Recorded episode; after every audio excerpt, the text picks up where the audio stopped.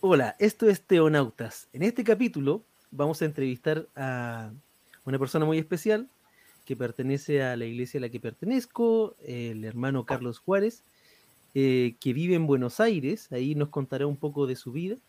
Y la idea es conocer un poco a personas con vocación y que están en el servicio cristiano para, qué sé yo, a ver si alguien se anima, también conocer eh, desde dentro de qué se trata esto, que básicamente a qué nos dedicamos.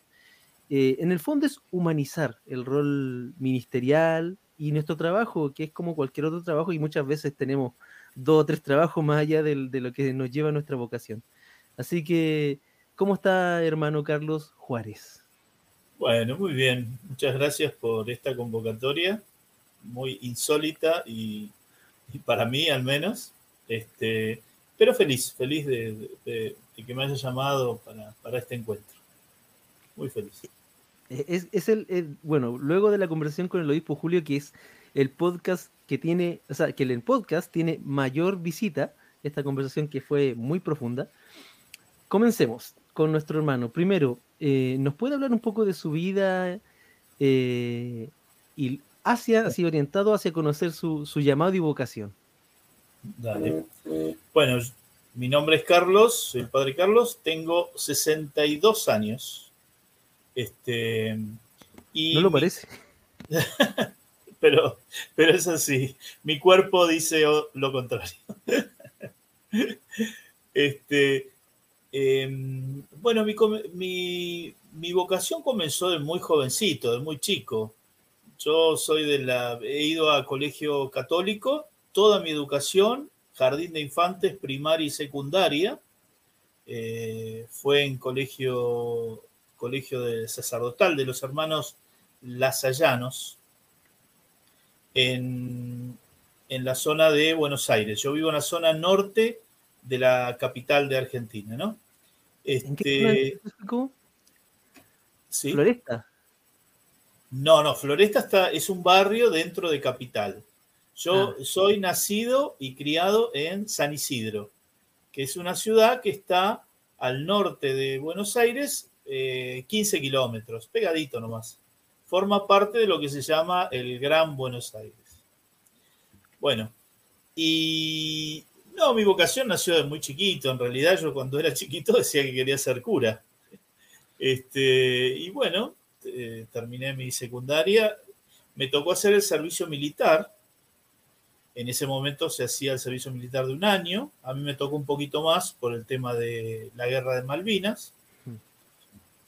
Y cuando salí de ahí, yo soy de una familia de clase media. En mi casa se, estudiaba o se trabajaba. No había intermedios. ¿no? Si uno no quería estudiar, básicamente era respetado, pero había que inmediatamente ir a trabajar. No se podía estar mirando la pared. Este, y bueno, el primer año yo trabajé con mi padre, que era mecánico, mi padre ya falleció, era mecánico y trabajé con él. Y simultáneamente empecé, empecé a trabajar en, en, una parroquia, en una parroquia católica, y ahí definí mi vocación. Estuve un año trabajando e ingresé al seminario diocesano de la Iglesia Católica Romana, en, esta, en, la, en la diócesis de San Isidro que es una diócesis, eh, digamos, de, tradicional en algún sentido, porque la comunidad de sus habitantes son decididamente muy católicos y practicantes, eh, pero de una línea más bien de avanzada, de, progresista. Y bueno, hice un seminario eh, largo, cinco años estuve, y cuando recibí las órdenes menores, y cuando llegó el momento de la ordenación, eh, ya ahí era un joven de 28 años, casi 29, y bueno, me empecé a, replantear muchas cosas, ¿no? Una de ellas, y tal vez la más fuerte que me planteé, es que mm, yo no conocía lo que era verdaderamente salir a trabajar, por ejemplo, porque trabajar con mi padre bueno, era muy cómodo, era muy amable. Este, y quería hacer una experiencia laboral. Entonces, cuando ya estaba prácticamente para mi ordenación de diácono, y yo en las vacaciones en Bariloche, me acuerdo que me acerqué al obispo y le dije, bueno, el obispo fue primero el que me dijo, te toca ordenarte, así que vamos a empezar el año preparándonos para recibir el diaconado. Y, él, y yo le dije, no, no sé si voy a recibir el diaconado, eh, me gustaría hacer una experiencia laboral. Bueno, un tira y afloje ahí con el obispo, pero yo ya lo tenía muy decidido. Y cuando terminaron esas vacaciones y volvimos a, a la actividad rutinaria, hablé con el director del seminario y dije, me quiero tomar una licencia de por lo menos un año. Salir a trabajar, vivir la vida de una persona común y corriente, ver si realmente estoy preparado.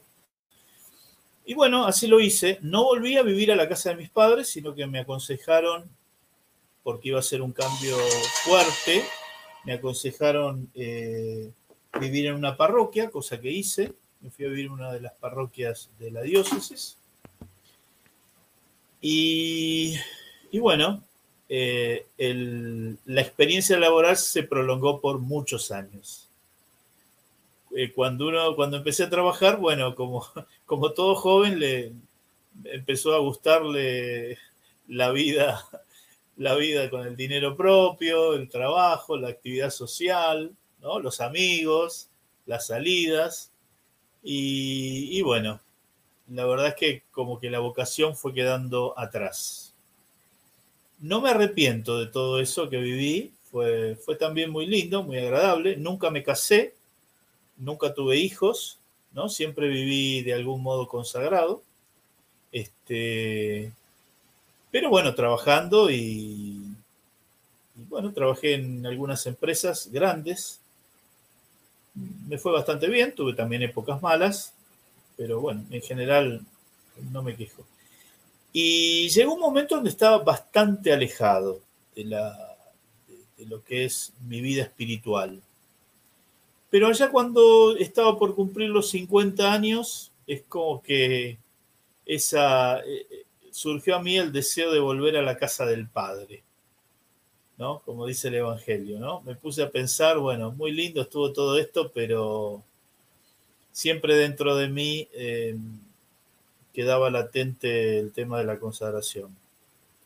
De hecho, por ejemplo, una anécdota así al paso, hasta en mis peores momentos, eh, prácticamente nunca dejé de, eh, de rezar el oficio de lectura, ¿no? Las horas eh, la, la, liturgia de las horas. La liturgia de las horas, exactamente. Wow, Prácticamente nunca la dejé.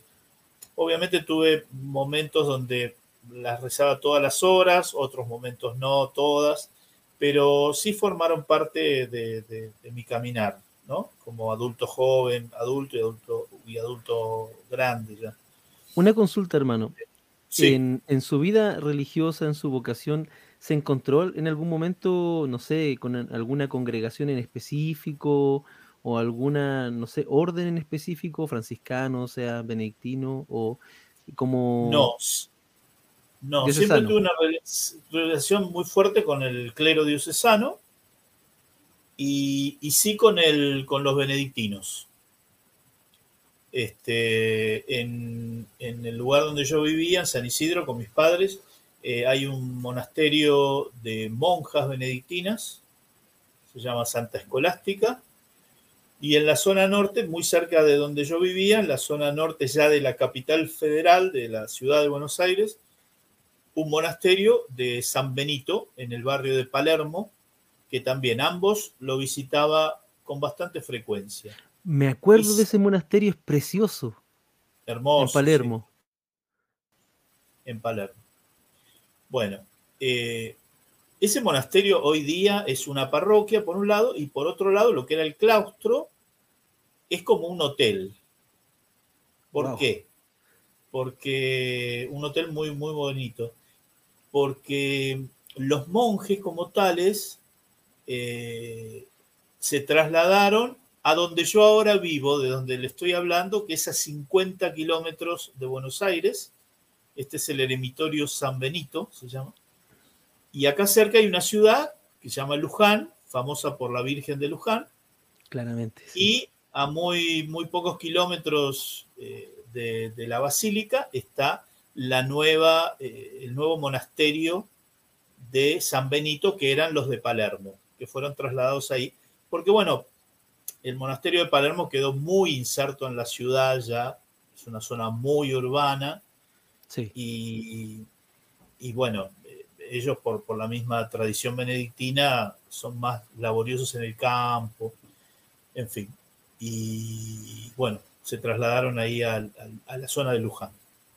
Hermano, y, entonces usted tuvo un periodo de como de alejamiento, aunque cuando, bastante cuando Dios llama, cuando Dios llama, eh, es, es, llama y ya está. O sea, cuando yo siempre pensaba en eso, que Dios cuando llama más allá de que de, la liturgia, de la ordenación, que es parte de, la tradición cristiana, pero cuando Dios llama es irrevocable, dice la Escritura, son los llamados, los dones y los llamados del Señor. ¿En qué momento decidiste hacer clic y, y, volver y al mismo tiempo entrar a las órdenes?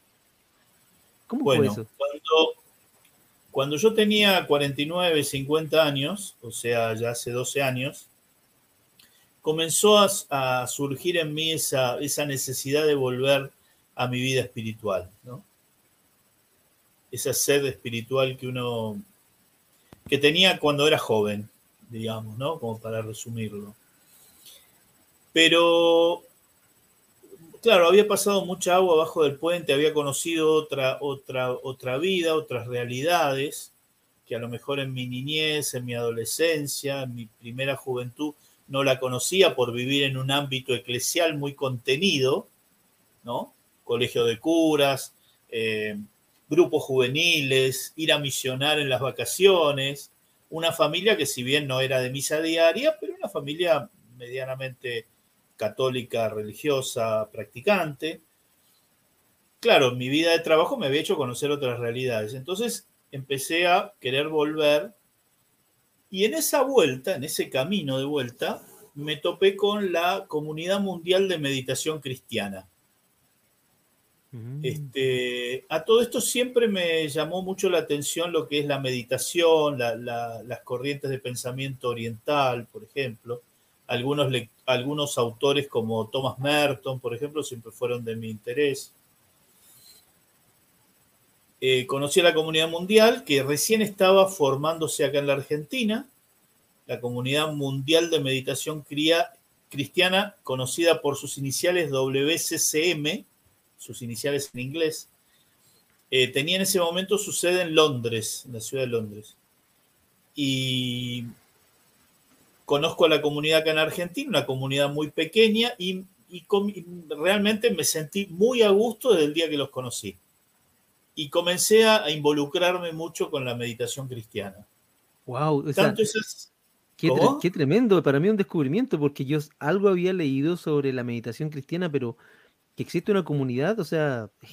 No, no, es impresionante. Yo también alguna idea tenía. De hecho, el haber leído durante muchos años autores como Betty Griffith, Thomas Merton, eh, ellos hacen mención a la meditación cristiana, pero era un tema que para mí meditación era oración, simplemente. Entonces no, no, no caía en la cuenta de lo que verdaderamente estaban significando cuando conozco la comunidad mundial, bueno, se me abre una puerta absolutamente desconocida para mí, un mundo desconocido, y empiezo a participar muy activamente, a, empezar a formarse en lo que es la meditación al estilo cristiano y, ver que tiene unas raíces enormes en los padres del desierto, en los primeros, en los primeros cristianos de, de tipo Casiano, San Benito mismo. Claro. Y bueno, me involucro tanto que ya en el tercer año de haber estado en la comunidad, viajo a Londres, a la sede de donde está la comunidad, y bueno, ahí comienzo a formarme verdaderamente como un meditador, como un instructor de meditación. Y a la vez conozco otras iglesias, conozco otras realidades. ¿Por qué? Porque la comunidad mundial, al haber nacido gracias a un sacerdote eh, benedictino en Londres y después se traslada a Canadá, la mayoría de los meditadores no eran eh, católicos romanos, eran anglicanos, luteranos, protestantes, y los menos eran católicos romanos. Wow, porque todo, todo este movimiento surge en Inglaterra, en Canadá, en Australia, en Holanda, Alemania. Y bueno, a mí se me descubre toda una nueva visión también con la religión. se abre todo un mundo. Eh, se abre todo un mundo, sí, fue una, fue, una etapa de mi vida muy movilizante. Muy movilizante.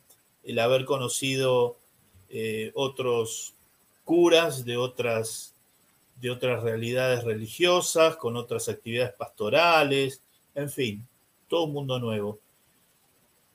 Te la hago corta, sigo, sigo avanzando en mi proceso de, vuelta a casa y, bueno, y ahí cuando empiezo a investigar dije, bueno, pero lo mío es ser sacerdote, pero ya no romano. ¿Por qué romano? Dije yo.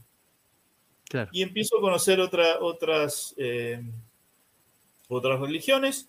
Conozco así la, la católica a través de la, la iglesia La IVA, acá en Buenos Aires. Y bueno, ingreso en, esa comunidad. Y finalmente, eh, Monseñor Paredes, el año pasado, en el día de San Benito, me ordena sacerdote. Qué bonito. Y, sacerdote en ya presbítero propiamente tal. Sí, sí, sí, ya presbítero.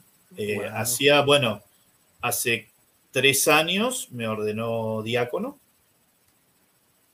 hice dos años el diaconado y el año pasado, el día de San Benito, según le había pedido yo, me ordena este, sacerdote.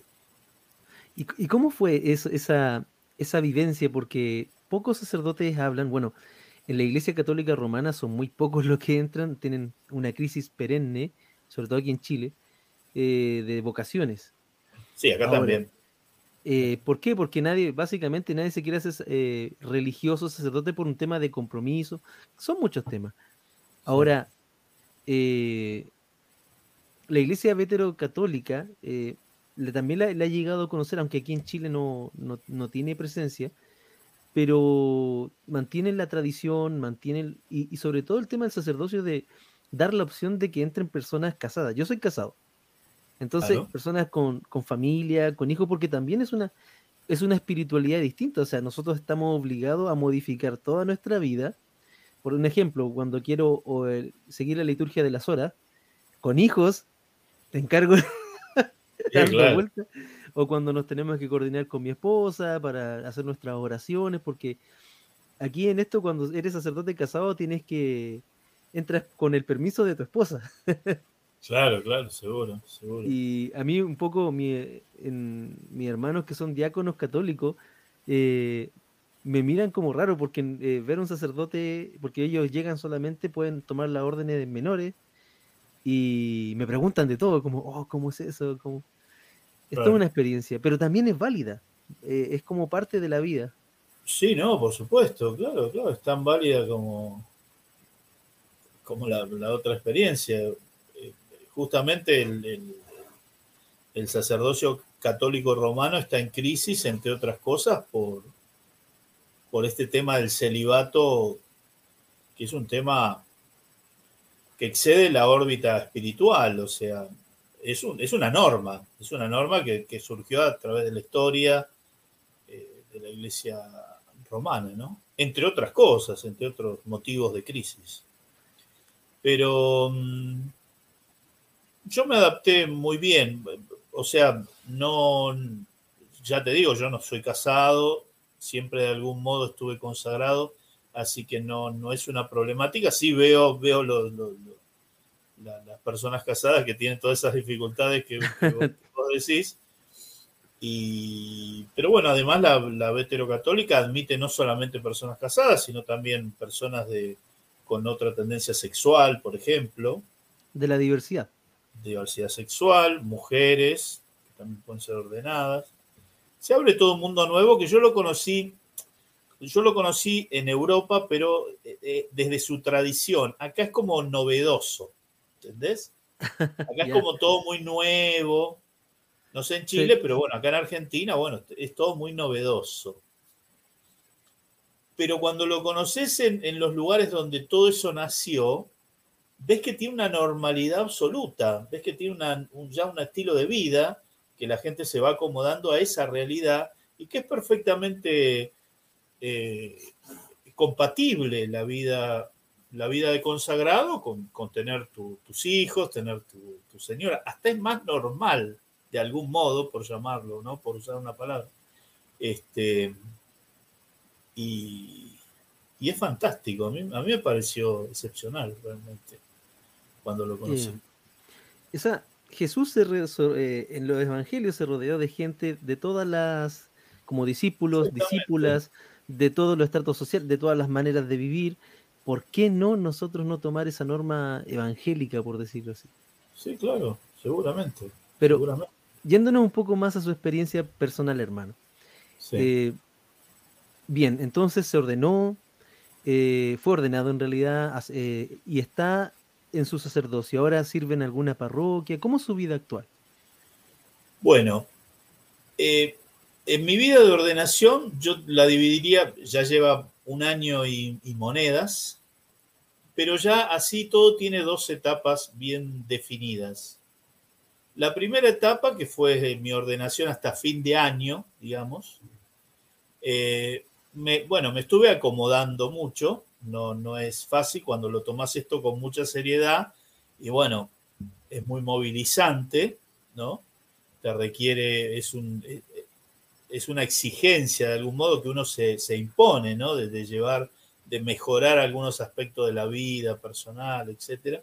Y a nivel pastoral comienzo a atender, a mí siempre me gustó, aparte de, ser, intentar ser una persona meditadora y orante, eh, en la pastoral del dolor. Wow, no es menor este, Bueno, y y a raíz de eso y, de gente que me conoce, me invitan a, prestar servicio en, un cementerio de, acá de esta zona, norte de Buenos Aires. Es un cementerio privado, grande, que tiene una capilla grande. Y bueno, yo estoy ahí dos veces a la semana.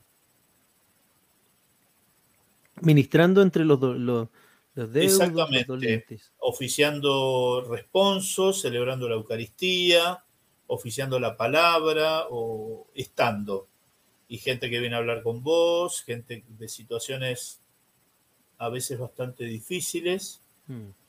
familiares. Eh, uno a veces piensa en, el moribundo y, y, a lo mejor piensa en el anciano que muere. Bueno, pero cuando uno está en un cementerio ve que muere de todo ¿no? Chicos, jóvenes, de modo natural, de modo violento, de modo eh, eh, infinidad de situaciones. Y eso genera mucho dolor en la familia, mucho sentimiento de culpa a veces. Y bueno, yo estoy ahí jueves y viernes y lo mantengo, todavía estoy ahí. Pero ¿por qué te digo de hablo de dos etapas? Porque a principio de este año lo conocí al padre Julio, ¿no? y todo este movimiento monástico, que también fue una de las cosas que a mí me, movilizó mucho siempre. De hecho, en la comunidad mundial de meditación cristiana, yo soy oblato, ¿no? No sé si saben. Oblato es como un consagrado, ¿no? Claro, exactamente. Los monasterios benedictinos, cada monasterio es un, es una, es un mundo, ¿no? Que tiene su abad, sus monjes, y tiene su normativa por supuesto, la, toda la orden benedictina está bajo la regla de San Benito. Pero después cada monasterio tiene su particularidad. Algunos se, trabajan, se dedican a trabajar mucho el campo, hay otros que trabajan la, parte intelectual, eh, traduciendo obras, libros, etc. Y a la vez, cada monasterio tiene su, sus oblatos, que son personas eh, laicos pero que llevan una vida muy similar que la que se lleva en el monasterio, pero fuera del monasterio. Como una tercera orden. como una tercera orden que tienen los, franciscanos, por ejemplo, bueno, etc. Lo mismo pasa con los benedictinos. La comunidad mundial de meditación cristiana, al haber estado fundada por un monje benedictino, que ya falleció, ahora lo, lo conduce otro monje benedictino, se institucionalizó la orden de los oblatos de la comunidad de meditación, ¿no? Y bueno, yo hace seis años, siete años ya que soy oblato. Fue una de las primeras consagraciones así oficiales que hice, fue consagrarme como oblato benedictino. ¿Allá, allá en Inglaterra? Ah, claro, allá en Inglaterra, exactamente. ¿Y, ¿Y ahora cómo está su situación? Porque ahora es sacerdote. Claro, no, pero oblatos en, cualquier monasterio hay oblatos sacerdotes, porque simplemente es, ah. el oblatado es, eh, digamos, regir tu vida bajo normas de la regla de San Benito, básicamente, ¿no? Principalmente. Y por otro lado, servir de algún modo y de acuerdo a tus posibilidades al monasterio en que estás unido. En este caso, yo estoy unido a un monasterio, se llama un monasterio sin paredes, que es eh, la comunidad mundial porque es global, ¿no? Está en todo el mundo. Wow. Entonces, en la Argentina, por ejemplo, este año a mí me toca hacer, además de coordinar grupos, que los tengo hace muchos años, em, estar en la comisión directiva de la organización de Argentina, ¿no? te lo hago así sencillo. Entonces, bueno, eh, se organizan retiros, etcétera. Y somos un grupo de cinco personas que estamos en la parte de, bueno, organizativa, de administración, de, eso. Por supuesto, a fin de año caduca nuestro, nuestro puesto, vendrán otros a reemplazarnos.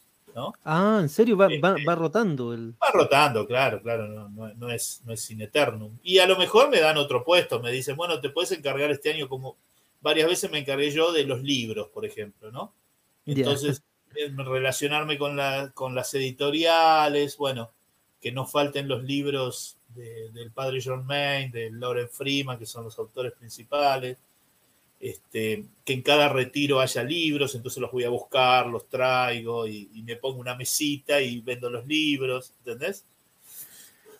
¿Cómo extraño, ¿Cómo extraño eso? Yo cuando estaba en, Buenos Aires viviendo, yo eh, vivía en Floresta, después viví en muchos lugares con mi esposa, y donde iglesia que íbamos nos regalaban unos libritos, y, eso, ¿sabes que Me los traje, me traje una maleta increíblemente grande de Argentina cuando me, me volví, porque acá en Chile los libros tienen un, alto gravamen, un, impuesto bien serio, entonces no, no se regalan.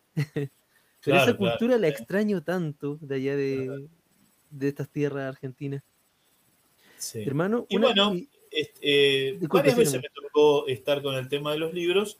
Este año me toca estar con una responsabilidad un poco mayor, que es, eh, somos una comisión de cinco personas, que bueno, organizamos los retiros, pero espero que a fin de año me, desliguen de esa responsabilidad. Este, y bueno, te decía que conocer al padre Julio me, me abrió lo que, lo que yo calculo que ya es finalmente mi, estabilidad como consagrado. Perdón. Pensé que me llamaba. Eh, mi estabilidad como consagrado, porque bueno, yo vivo hoy día en este lugar, que es una quinta, ¿no? sé cómo le llaman allá, una finca, le llaman en México, por ejemplo. ah, ya, Y yo estoy en las afueras, es una zona semi-rural. ¿no? Ya, aquí también le llamamos quinta, sí, sí. Quinta, bueno, es una quinta. Antiguamente se le decía mucho acá en Buenos Aires las quintas de fin de semana, ¿no? La gente ah, donde todos se iban. ¿eh? Claro, claro. donde todos se iban de veraneo. Claro, se iba de veraneo, se iban a pasar el fin de semana. Este, y bueno, yo vivo acá, tengo mi huerta, tengo mis animales, muy orgulloso de mis bichos. Este, y, y bueno, mi actividad pastoral, eh, a raíz de, esto, de transformar esto un poquito en un eremitorio, es mm, coordinar los grupos de meditación, algunos los tengo acá presenciales, otros los tengo por Zoom. Y los únicos días que salgo de este lugar eh, son los días de que tengo cementerio. Ya. Dos veces a la semana. Los viernes mismo también visito un hospital que me queda de pasada cuando vengo del, cementerio. Los viernes visito una terapia intensiva en un hospital. Y, nada más. El resto de los días estoy acá adentro, en la, en, la quinta. ¿Y, en la quinta usted eh, sigue la norma de San Benito en oración, en trabajo, en vida? ese es su centro es mi centro, es mi celda, se llama. Claro, se llama celda. Entonces, eh, obviamente recurro afuera con lo, comprar lo que necesito, pero básicamente la idea es proveerse del trabajo de acá. Hay gente que viene a, Esto con la pandemia un poco se, se, cayó, porque bueno, pero se está volviendo de a poco. Eh, hay gente que viene a pasar el fin de semana, ah, mediodía, entonces se va al parque a tomar mate, a pensar, a leer, y entonces uno le deja la, alcancía y cuando se va deja algún, algún billete para el sostenimiento del lugar. Pero qué, eh, qué, linda forma de vida, o sea, totalmente sin la necesidad de... En el caso mío, como sacerdote casado, yo me debo a tener un, trabajo eh, secular, yo soy trabajador social y tengo que estar ahora, también soy profesor de religión, entonces eh, buscando en un lugar y, otro, pero eso, eso de consagrarse eh, totalmente, las luchas que vienen junto con eso, ¿cómo lo vive eso en, en, el interior? Porque igual es el ser humano que se... A ver, a mí me tocó hacer el servicio militar obligatorio también, pero en el desierto. Me tiraron para allá, para el norte de Chile, en la frontera. Y para mí fue como mi despertar espiritual. Tenía dos libros. Tenía el Evangelio y tenía una antología de poemas de Gabriela Mistral. De hecho, los dos de esos dos libros me salvaron la vida y la cordura, porque era, eran horas y horas y días en, el desierto. Y, y hermano, ahí descubrí que, lo, lo, bello del desierto es que el paisaje es espiritual. Tú no ves nada, no hay árboles, pero en el desierto y en el, recogimiento tú te encuentras con otro paisaje, con un paisaje interior que también te, demuestra que necesita ser cuidado, necesita ser abonado, y esa belleza solamente la encuentras en el retiro, en, el silencio. ¿cómo, ¿Cómo se vive eso así? Si pudiera decírmelo de una manera muy concentrada. Si es que se puede, porque también es toda su vida. Sí, yo te, yo te transmito lo que a mí me ayuda a vivir ordenadamente, porque lo que yo he descubierto hasta ahora, que estar en un lugar donde salís muy poco y estar adentro, a veces hace que pierdas el tiempo de otros modos, ¿no es cierto? o te cuelgues escuchando radio, o te cuelgues mirando televisión, ¿no? Y olvidándote el motivo central por el cual estás acá. Entonces, a, mí lo que me ayuda mucho a, no a vivir de modo centrado es el ser ordenado. El ser ordenado sin que nadie te, te esté mirando, o te esté apurando o te esté insistiendo en hacer tal o cual cosa. Eh, yo me levanto todos los días a las 4 de la mañana. Y me levanto a las 4 de la mañana. ¿Entendés? O sea, hay días que tengo más ganas, hay días que tengo menos ganas. Pero sé que a las 4 de la mañana me tengo que levantar para 4 y cuarto, ya habiendo preparado mi mate, sentarme a leer el, el, oficio del día, meditar 25 minutos, después leer algo de la regla y comenzar a preparar lo que envío a los grupos que tengo, del cual soy responsable. Siempre todos los días tenés que mandar una reflexión distinta. Mandamos, mando un audio también con una lectura diaria. y bueno, y algunas cosas así de, con respecto a la meditación. Y bueno, digamos, esa es una obligación que tengo y que, que la, respeto a rajatabla, porque cuando no la respeto, que a veces me pasa también, hace mucho frío, con él ahora estamos en invierno y hay días que a las 4 de la mañana está haciendo un grado, y yo acá tengo, tengo calefacción a leña, y por ahí te quedaste dormido y no, no le pusiste una leña a las 2 de la mañana, entonces se te apagó el fuego y está, está fría la casa. Y bueno, me ha pasado de quedarme un rato más en la cama. Y después no es lo mismo. No te sentís bien. Yo al menos no me siento bien cuando hago eso. Entonces prefiero chupar un poquito de frío, pero tenés, esa alegría en el Señor que cuando haces las cosas bien, cuando realmente te dedicas a la oración, que es lo que yo me comprometí a hacer, digamos, ¿no? A rezar. Entonces la gente me, me, llaman para rezar por tal persona que está con algún problema o, lo que voy recolectando los días que estoy en el cementerio, familias que sufren mucho. Y bueno, ese es mi compromiso. Ese es mi, mi trabajo pastoral, por un lado. Por otro lado, está el tema del ego, que el ego te invita siempre a ser una persona conocida, a estar en el claro, en, la marquesina, ¿no? El padre, ahí está el padre, ¿viste? Y que te digan el padre, y padre, ¿qué hago? Y padre, me bendice, y padre, y padre, y padre. Y acá acá sos Carlos, ¿entendés? Claro. Acá sos Carlos, bueno, y, esa sí es una lucha, la lucha del ego, porque por dentro uno tiene ganas a veces de ser reconocido, o qué sé yo, cosas así. Y, y bueno, acá aprendes a, no, a ir a darle de comer a los bichos, mañana, claro, regar la huerta, para tratar de sacar y, tratar de ir a comprar los, menos vegetales posibles, pues están muy caros. Sí. Y, y ese es tu trabajo. Y, es un ejercicio eso. ¿Y cómo lo hace para, para vivir? O sea, ¿cómo le ingresan? ¿Lo hace como lo hacen los hermanos benedictinos? ¿Produce o los cursos? No, yo para, mira, con, con, tengo una relación acá con los monjes estos de, de Luján, que, eran los que te contaba al principio, que antes eran de Palermo, ahora son de Luján. ¿Ya? Y, ellos me proveen, cosa que voy a buscar cada 15 días más o menos, mermeladas, queso, eh, licor monacal, muy famoso. Wow. Al menos acá. ¿Y qué más? Mermelada, queso, licor, vino, vino licoroso para misa. Ya.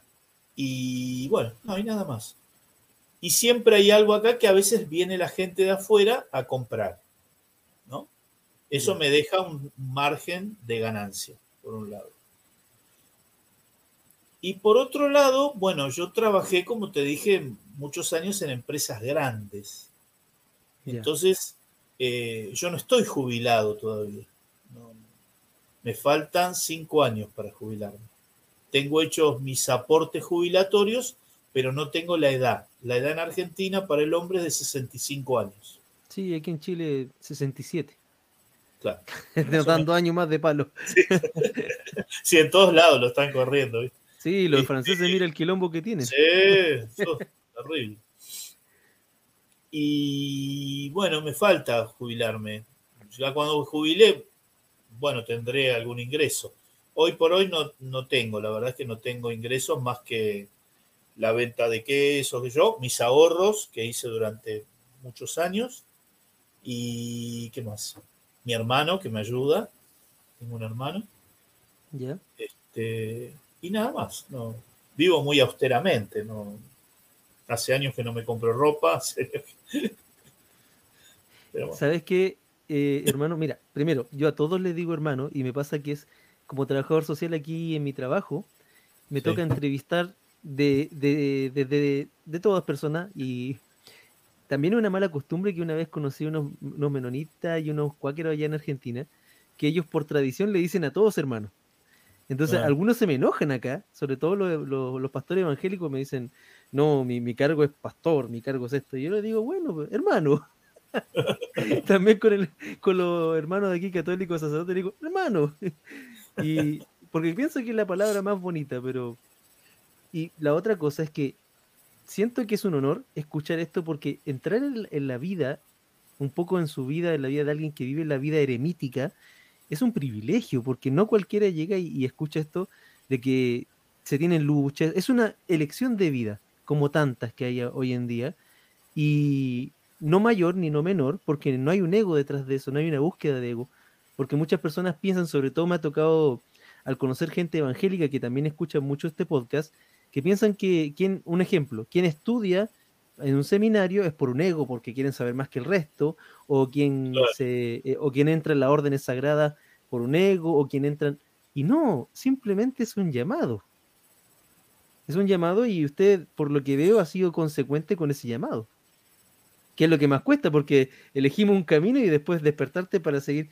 Yo lo, siempre lo enseño como el matrimonio. Yo elijo, me le digo a mi señora siempre, yo me despierto y elijo todos los días honrarte, serte fiel y mantener nuestro, nuestro matrimonio. O sea, seguro, seguro. Sí, sí, Y también hay una cosa, yo me gustaría dejar en claro algo, ¿no? A lo mejor. Este, también en esto del estilo de vida, tipo de vida, influye mucho cómo te han educado de chiquito. ¿Viste? Ah, sí. Yo, yo descubro hoy a los sesenta y pico de años, descubro que tal vez no podría, no podría estar solo si no hubiese sido educado como me educaron mis padres, ¿entendés? A tratar de ser un tipo tranquilo, siempre vivir en una familia que te enseñó a ser tranquilo, a, no, a, digamos, a no dejarte desbordar por las hormonas, ¿no? Claro. ¿entendés? Eh, por eso a mí me queda mi mamá, ¿no?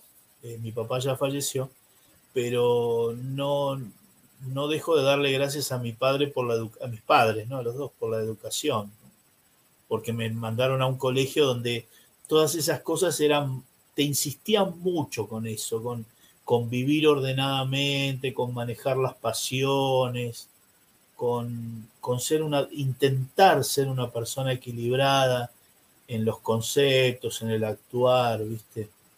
Claro, eso es el modelo de educación en virtudes. Claro, eso, eso te ayuda mucho después a vivir de modo tranquilo, ¿viste? Buscar la tranquilidad, saber ordenarte, darte cuenta cuando, eh, cuando algo te descentra, cuando algo te saca de eje, ¿no? Y saber que tenés que parar y volver a tu centro esa, esa formación este que moral, como... Sí, no, no moral, no moralista en el sentido, viste, así, que yo, antiguo. Pero sí, sí, sí, tratar de ser equilibrado, viste, que nada te, tampoco, a mí, que no, no te escandalice nadie, respetar al otro, ¿entendés? Ciertos conceptos básicos, porque cuando vos, cuando vos no respetás al otro, es ahí cuando empieza tu escándalo, ¿entendés? Pero tu escandalizarte, tu, tu volverte loco, comienza cuando en realidad no estás respetando al otro. No sé si me explico. Sí. Entonces, bueno, yo, yo, le doy muchas gracias a esa, a esa educación que recibí de mis padres, de mis educadores cuando estaba en el colegio, de, ese, me acuerdo siempre del hermano Francisco, que era un no era sacerdote, era un hermano lasallano que tenía todo vestido negro, ¿viste? Pero, claro, pero te decía cosas y te enseñaba, y, ¿entendés? Sí. Y siempre estoy muy agradecido de eso, porque no podría haber mantenido mi, mi fidelidad a Dios muchas veces, mis ganas de, de consagración, si no hubiese recibido esa educación. Hubiese sido muy difícil, creo. Por supuesto que para Dios nada es difícil y bueno, y todo eso que ya sabemos. Pero, viste, en teología se suele decir que la gracia supone la naturaleza, ¿no? Sí. Bueno, este, yo le doy muchas gracias a todos aquellos que me formaron en mi naturaleza para poder recibir esta gracia, ¿no? Que no es solo de mí, sino eh, es de los que me enseñaron, qué sé yo, los que me educaron. Que es tan importante, de hecho, ya para ir cerrando esta entrevista, que, ¿sabes qué, hermano? Tenemos que hacer otro programa exclusivamente para que nos explique de qué va esto de la meditación cristiana, que aquí en Chile suena como antinómico, como que no, que no junta ni pega, pero necesitamos una, alguien Una última cosa antes de cerrar. La meditación cristiana va a la raíz de nuestra creencia. Es lo que hacía Jesús, meditar. Se iba, los dejaba a los changos durmiendo, porque se dormía, y él se iba arriba a meditar, a hablar con su padre, a que el padre le hable, porque nosotros estamos muy acostumbrados a hablar mucho en nuestra oración. Y lo que nos está pidiendo el Señor es que hagamos silencio, que Él nos quiere hablar, que Él quiere llenar nuestro corazón y que Él quiere transformarnos desde adentro, sanarnos, curarnos, hacernos santos, pero de adentro hacia afuera. Y eso solamente requiere que nos callemos la boca y que prestemos atención al Señor que nos quiere hablar. Nada más que eso. La meditación es fácil, pero no es sencilla. Para nada sencillo. Bueno, eh, me tocó esas últimas palabras que dijo, hermano, me, en serio. Muchas veces ahora mm, esta sociedad creo que le teme al silencio. Sí. Por, eso es mucha eh, a estar consigo mismo o a estar con Dios. Por eso se llenan de, ruido, quilombo, fiesta, qué sé yo, para anestesiarse la conciencia muchas veces de, lo, de lo que realmente es verdadero y lo que es real. Y lo que, en palabras de Santo Tomás de Aquino, lo que es. Ah, se me fue esa palabra. bueno, lo que es perenne, lo que es perenne en el ser humano. No estamos deshumanizando al, llenarnos de ruido. Bueno, hermano, muchas gracias, Padre, porque eh, hermano en la fe y hermano de militancia. Eh, Exactamente. Muchas gracias por darse este tiempo. Ojalá sigamos hablando, por favor, para este podcast, para que la gente vaya conociendo. Este podcast se llama Teonautas y la idea es que la gente, como un teonauta, entre a la nave junto conmigo y exploremos la fe con una amplitud de, mira. Bueno, muchas gracias por invitarme a tu nave. muchas gracias, hermano, por aceptar la, invitación a, esta nave. Así que mm, nos despedimos. Muchas gracias. Eh, una pequeña bendición para quienes nos escuchan, por favor, Padre. Bueno, para todos los que nos estén escuchando, que aprendamos de la sencillez de Jesús, que abramos nuestro corazón y que sobre todo Él bendiga a nuestra familia, a nuestros seres queridos, a todos aquellos que nos rodean y que esperan ver algo de Cristo en nosotros. En el nombre del Padre, del Hijo, del Espíritu Santo. Amén. Amén. Muchas gracias, Cristian. Me encantó esto. Que Dios te bendiga a todos los que nos Muchas gracias. Esto, en serio, me voy llenito de corazón con esta conversación. Y finalizamos nuestro programa. Ya sabe que nos puede seguir, nuestras redes sociales de contacto. Y si se quiere contactar con nuestro hermano, eh, el padre Carlos Juárez, eh, pondremos ahí algunos datitos para si se puede contactar con él en sus redes. Así que muchas gracias y nos vemos para la próxima.